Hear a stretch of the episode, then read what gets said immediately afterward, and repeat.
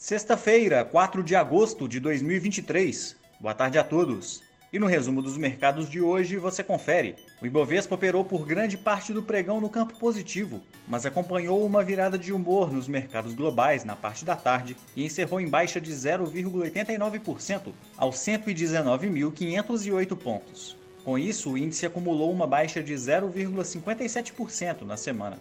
Como outros destaques, as ações das lojas Renner avançaram 5,77%, mesmo após registrar um lucro líquido 36% mais baixo no segundo trimestre de 2023, na comparação com o mesmo período do ano anterior.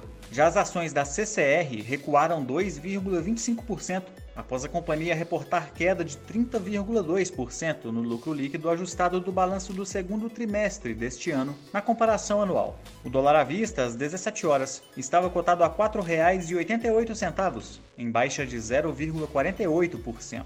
No exterior, os mercados asiáticos não apresentaram direção única, girando próximos da estabilidade. Na China, foi bem recebida a promessa feita pelo Banco Central local de ser mais flexível e usar instrumentos de política monetária, incluindo cortes compulsórios para garantir liquidez no sistema bancário. Por lá, o índice Xangai Composto avançou 0,23% e no Japão, o índice Nikkei subiu 0,10%. As bolsas da Europa encerraram em sua maioria em alta, apesar das vendas do varejo mostrarem queda de 0,3% em junho na zona do euro. Por outro lado, as encomendas à indústria da Alemanha saltaram 7% no mesmo mês, contrariando a previsão de queda esperada pelo mercado.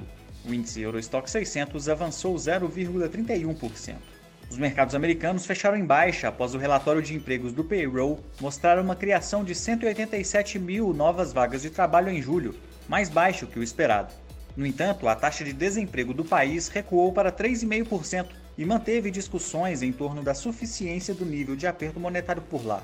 O Nasdaq teve baixa de 0,36%, o S&P 500 caiu 0,52% e o Dow Jones recuou 0,42%.